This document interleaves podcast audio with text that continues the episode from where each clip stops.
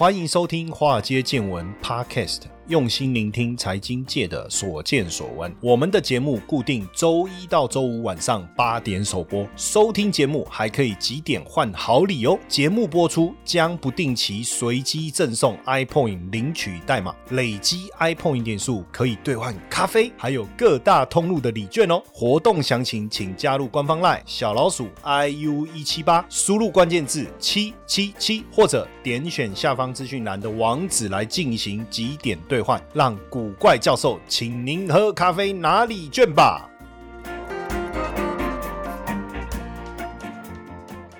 股票市场千奇百怪，见怪不怪。大家好，我是古怪教授谢承彦。最近这个美呃联总会强劲的升息呀，当然它非常重要的一个目的啊，就是来压抑这个通膨啊。但是呢，华尔街的这个经济学家已经开始在谈论一个观点哦，就是持续升息的结果呢，可能会导致失业率的攀升。呃，失业率的攀升，当然就影。影响到整体 GDP 的成长，所以呢，我们已经看到这个 GDP 的对于明年的预估呢，已经开始。这个往下走了哈，开始往下走，所以呢，所以呢，会不会带来景气循环开始往衰退呢？我们来聊一聊这个景气循环，聊一聊美林时钟哦。我们先谈景气循环，就我们自己台湾有景气灯号嘛哈，那这个景气灯号呢，是由国发会它会去针对几个数字去做统计哈。那景气灯号当然有分。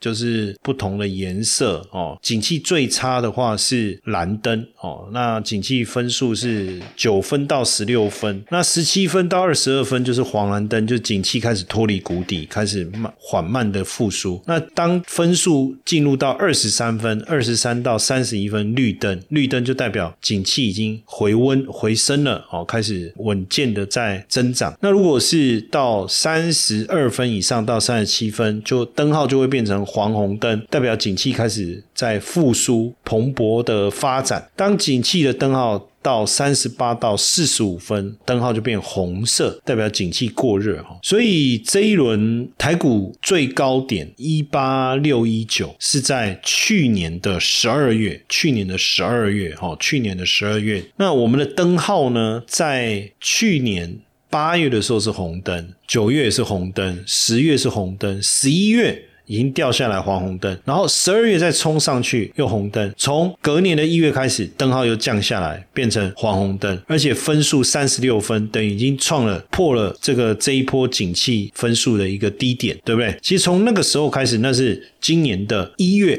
那那时候，今年的一月呢，台股的位阶呢，其实还在一万八这附近。所以当时，如果你懂得去透过景气循环这个角度去思考的话，你就知道景气要开始往下掉了。股市会涨是因为景气往上，如果景气往下，那股市当然会跌啊，很简单的道理。对不对？哦，那从这个一月开始，景气灯号转为黄红灯，二然后二月继续黄红灯，到了三月就变成绿灯了，分数掉到三十一分了。那到目前为止已经一二三四五五个绿灯了。那当然，现在我们担心的是说，绿灯它现在分数是二十四分嘛？哈，那现在二十四分哦，所以一旦破二十三分，进入二十二分，就变黄蓝灯。那黄蓝灯代表什么意思？代表景气。更差，更要往下走。那景气到底会不会更差？当然之后我们还可以再教大家用什么方式来研判哦。不过按照按照目前经济学家们的一的想法哦。在强劲升息之下，失业率攀高，那对于未来景气的一个预估其实是往下的哦，是往下的。当然不至于到衰退，但成长的力道已经明显的减弱了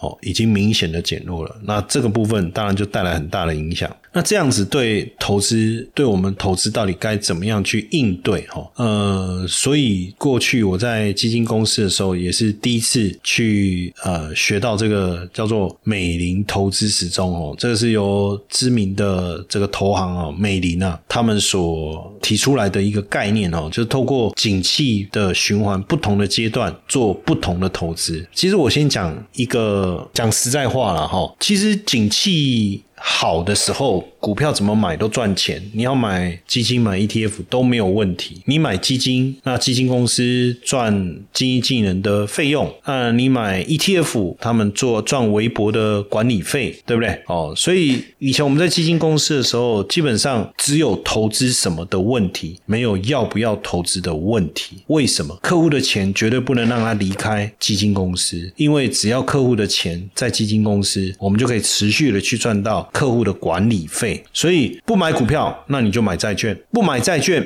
那你就买股票。哎，不要买这个美股啊，那你买亚洲啊。哦，你不买亚洲，那不然买欧洲啊？反正再怎么绕，先在股票这边先绕一圈，想办法让它留下来啊！不买股票了，那没关系，高收益债、投资等级债、高收益债不要了，投资等级债不要了，那美国公债、新兴市场短债，反正有很多债券，有很多产品啊，对不对？总有可以吸引它的吧？那如果连债券还吸引不了，那货币类货币基金、类货币的总可以吧？对不对？总是可以找到可以投资的的产品，就变这样。那为什什么？因为客户的钱乘上一定的百分比，就是基金公司的收入啊。啊，所以你让客户把基金赎回，啊，基金公司要吃什么？所以当时我在基金公司的时候，就是接受这样的一个想法。所以我回头来看这个美林的投资时钟，其实就这个概念啦。其实基本上哦，它就是不管景气在什么阶段，没有要不要投资的问题，只有投资什么的问题。当然你说这个这样的一个思维对还是错？其实也是没有错，就是不管在什么样的景气。环境之下，一定有可以投资的标的嘛？除非是说，除非是说整个整个大崩盘呢？除非是整个大崩盘呢？要不然哪有不能投资的？哪有不能投资的？对不对？除非是整个大崩盘，哪有不能投资的？我们就来看一下哦，这个美林时钟它里面所谈到的一些细节了哦。当然，就景气整个循环的阶段来看呢哦，也是它透过经济成长率跟通货膨胀率来决定整个经济的一个周期。所以，如果我们要从这四个象限来看的话，哦，要从这四个象限来看的话，基本上它把这个景气啊循环啊分成这个四个阶段哦。第一个阶段就是景气往下走，所以这个通货膨胀在往下掉，叫通缩哦，叫通缩。所以呢，在通缩的阶段呢，这时候应该联总会或者相关的央行单位应该是以降息在应应嘛，哦，降息要刺激景气。嘛，所以这个阶段当然就是景气在衰退当中。那要走入谷底的时候，那就必须要做到通货在膨胀、降息刺激景气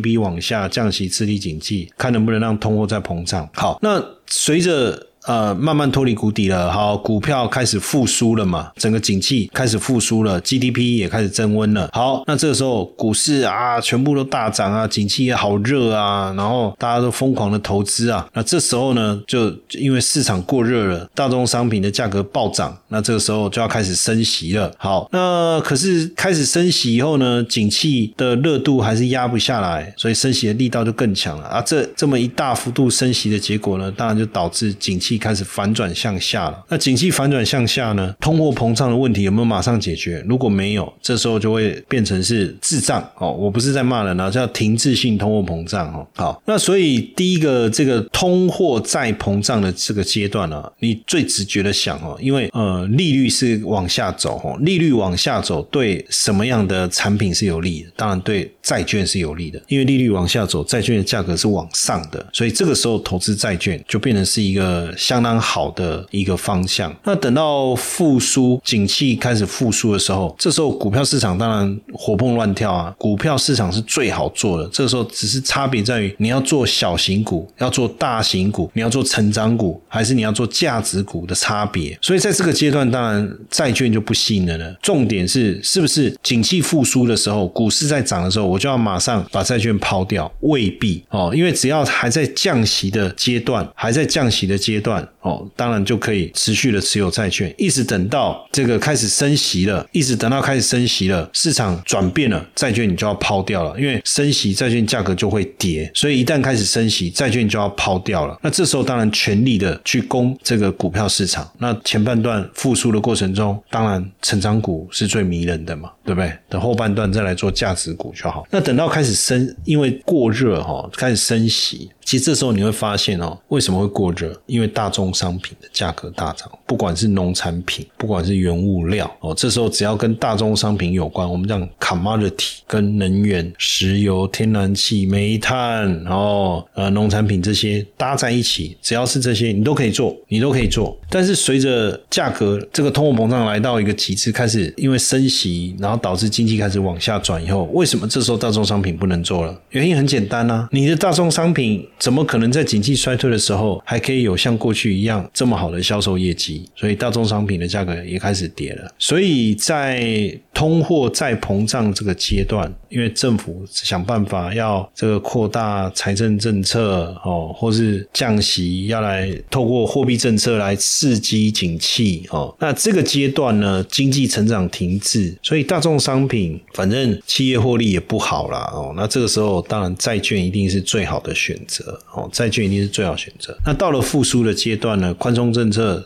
带来效果了嘛？GDP 开始成长了嘛？那通膨也在下降嘛？那企业的获利开始大幅度的上升，这个时候股票肯定是最好的选择嘛？到了过热的阶段，哈，到了过热的阶段，企业产能已经趋缓，产能的限制，通膨开始增温了。那央行开始升息，要来调控经济，可是不，可是 GDP 还是持续有在增长。OK，但这时候当然就是导致。通膨发生的理由，大宗商品，这个时候当然你要来投资大宗商品，所以到了最后，最后这个停滞性通货膨膨胀的阶段，当然现金绝对是比较好的。但是我觉得，如果是停滞性通膨的话，其实那个那个什么《穷爸爸富爸爸》的作者就有谈到，在这种阶段呢，其实比特币啊是一个很好的投资哦，比特币是很好投资。还有比如说，我觉得。土地啊，或者是这个相对比较稀有的房地产哦，这个都是呃适合投资的哦，就不一定真的就就现金哦。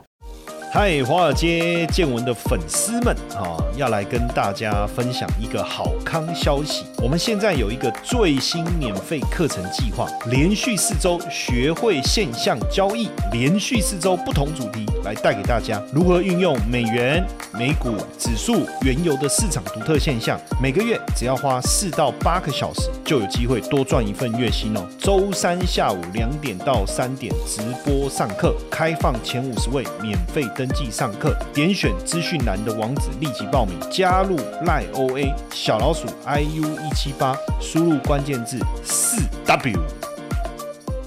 那如果我们去看。再去针对不同的行业别哈，我们再做一个区隔来看哦。比如说，我们再把行业就股票市场哦，啊，我们再把行业做一个区隔。比如说，必要消费啦、金融啊、非必要消费啦。必要消费大家知道，就日常生活所需，你一定呃需要的。那当然因人而异啦哦。可是我们指的还是大部分人对日常用品的一个需求，我们把它定义为叫必须消费。然后非必要消费就是一些呃，你你没有它你也不会死哈。啊，那不一定啊。有人说，你把你要把他手机拿走，就可能要他的命一样哦。但是我们还是用一个比较合理的一个定义啊。然后科技啊、公用事业啦、电信啊、能源呐，在通货再膨胀，就是政府降息要去刺激这个景气这个阶段哦，必要消费，必要消费的报酬率是最好的。那医药就还算稳定了哈。那其他科技类啊、能源这些都不好。那在景气复苏的时候，什么会好？科技股景气复苏的时候，科技股还有非必要消费，这个都会有很好的表现哦。那当景气过热的时候，当然科技股一定更好，因为股市的疯狂带动科技股的一个上涨。那这个时候能源就我们讲大众商品哦，大众商品。那在停滞性通货膨胀的时候啊，蛮有趣的哈，就是医药股的表现是好的。我在猜啊，是不是因为又失业，物价这么高啊？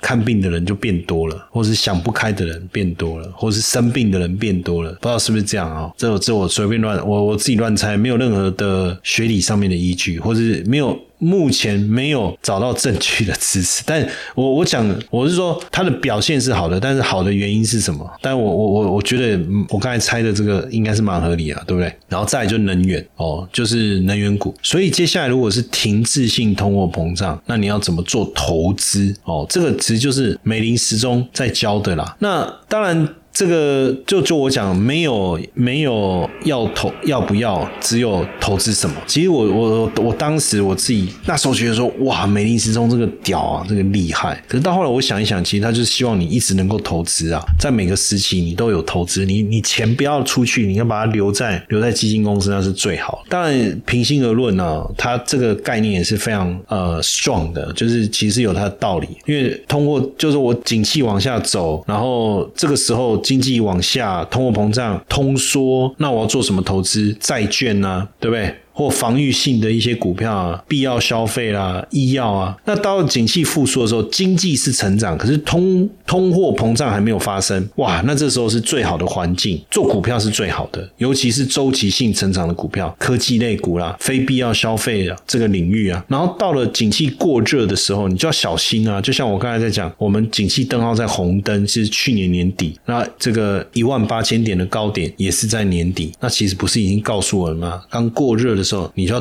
特别注意啊，你你的股票可能要做一些调整。那这时候是景气过热，什么时候比较好？当然是大宗商品啊。那如果等到进入了经济衰退、通货膨胀压不下来，这个叫做停滞性通货膨胀的时候，防御性的价值型股票，比如说公用事业，好，公用事业，我就我我觉得这个可能是最为理想的，最为理想。所以这样做，当然这个东西你能懂之后，你在做股票，你就比较能够依据这个。景气不同的阶段来去操作，才不会就是其实这样听起来就是我们之前在有教大家选股的思维哦，这就是一种由上而下，就是说我先确定现在景气在什么位阶段哦，那我再针对呃相对应的族群去挑选股票，这个就叫由上而下。哦，这种就叫由上而下。当然，美林时钟它的这个概念有很多更广泛的应用啊，也有很多更广泛的应用，也不光只是说呃股票这个领域啊，就会很多人也把它拿去做做这个 ETF。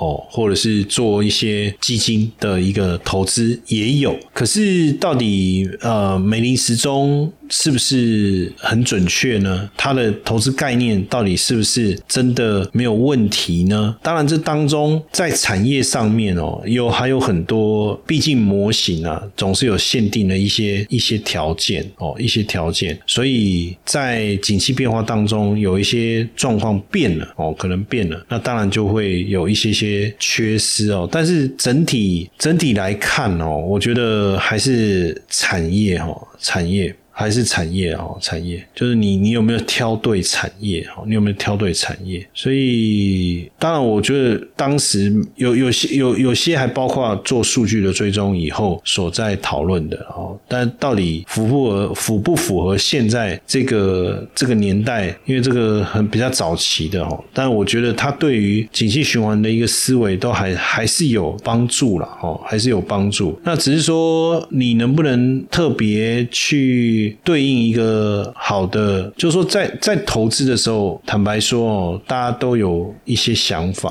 啊，都有一些想法。可是我总觉得你还是要理清楚，现在到底应该做些什么比较好。那现在当然很明显，就是从过热期要进入滞胀期，对不对？景气衰退，通膨压不下来，那这时候真的比较容易发生经济危机。所以现金是最好的，现金是最好。那当然，通膨呼应的当然是商品，确实还。是可以投资，但这时候因为可能还在升息要去压抑通膨的阶段，债券的表现也不见得真的会比较好，但是股票肯定会暴跌哦，这个你要注意。那当然，真的进入衰退的时候，大家不是在讲说啊，明年可能会进入衰退，那就会降息。那当然，真的进入降息，这时候再来买债券就没有问题了，哦，就没有问题了。那进入衰退的商品、大众物资肯定不能投资，你就要就要避开。那等到进入复苏的。时候，经济开始加速，这时候一定要做股票哦，一定要做股票，而且你要懂得去选产业。那当然，景气过热的时候，我通常是建议，因为它要升息嘛，那升息对股市也不利，对债券也不利。那到底能做什么？可能唯一就是做原物料这样。可是原物料的价格波动比较大，这时候你就要自己去衡量啊，就要自己去衡量。所以在投资的路上啊，大家也有没有发现说，好像不是这么简单的。一种唯一，就是啊，你只要你只要把这件事情做好就没问题，或是你只要知道这个就没问题。你看，光光这个由上而下的概念哦，你就要去看，你就要去看这个，又要看这个景气，又要看什么？那难道没有真的比较容易简单就能够去判断的吗？有啦，其实我一我也一直跟大家这个鼓吹这个这个现象交易有没有哦？所以我当然也也就想要把现象交易这个思维跟大分享。我觉得比美林时钟、景气循环这些要观察的东西少多了，也简单多了哈，也简单多了。所以如果你也想要学这个现象交易的话哦，你就加入我们的官方 line，官方 line 是小老鼠 iu 一七八嘛，那你就输入关键字四个 W。当然呃，能够比较去观察现象的，一定是全球比较关注的投资的项目嘛，比如说美元、美股指数或者是原油。当然还有很多可以应用的，只是我先列了这四个，想说透过四个礼拜来教大家哈，这是一个免费的课程计划哦，所以如果你有兴趣加入我们的官方 line 小老鼠 iu 一七八，再输入关键字四个 W 哦来报名上课。所以从我过去从观察景气循环、观察美林时钟，再到我后来去看现象交易，其实我我我自己心里很明白哦，有有些现象啊，它是不论景气好坏，它一定会存在，甚至有些东西很简单很好理解，比如说我刚才一直在强调一件事，我不知道大家到底有没有听到，我说有有些东西是不容易确定，但是有些东西是很好确定，比如说刚才我一直提到一件事，我说只要开始降息，债券的价格就会开始涨；只要开始升息，债券的价格就会一直跌。请问这是不是一个必然性？那如果这是一个必然性，为什么你要在升息的这个阶段去买债券呢？升息持续的升息只会让债券的价格不断的下跌而已啊！所以不管你买的是美国政府公债，还是高收益债，还是投资等级债，你没发现都是一直在跌吗？对不对？但是，一旦升息到一个极致，它开始要降息的时候，债券的价格就开始怎么样往上涨？这个时候，不管你是去看这个投资等级债券，还是高收益债，还是美国政府公债，都在涨啊！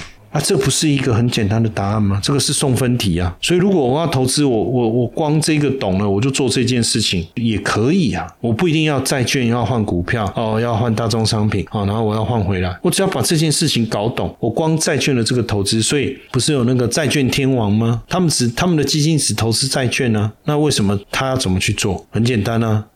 我现在把这个透露出来，你就知道啊，我来家干单，把利息的方向掌握就好。所以按照现在到年底到明年都还是要持续升息的情况下，你还要去投资债券吗？当然不要啊！那什么时候投？等到。联总会说我不再升息了，而且经济可能有衰退的疑虑，我们可能要考虑降息，那时候就可以开始去买债券了。那时候债券就会给你带来降息，债券价格就会涨，就可以带你给你带来一波收益哦。所以搞懂景气，搞懂不同的阶段要做什么样的投资，这一件事情并不难，并不难。但重点是你愿不愿意去了解它。我觉得这个才是我想要传达，在不同的阶段做不同的投。才能帮助你趋吉避凶啊，滋阴保胎了，好不好？来享受一场高质量的交流会吧，一同喝好酒，深聊投资，品尝浓郁巧克力，两个半小时的精彩内容，和大家分享存钱不如存币的高收益心法，投资威士忌年赚十五趴的秘密，威士忌品酒会早鸟优惠开放中，报名限额十位，先抢先赢，点选资讯栏网址或加入赖 OA 小老鼠 iu 一七八，输入关键字 ws，立刻报。call me.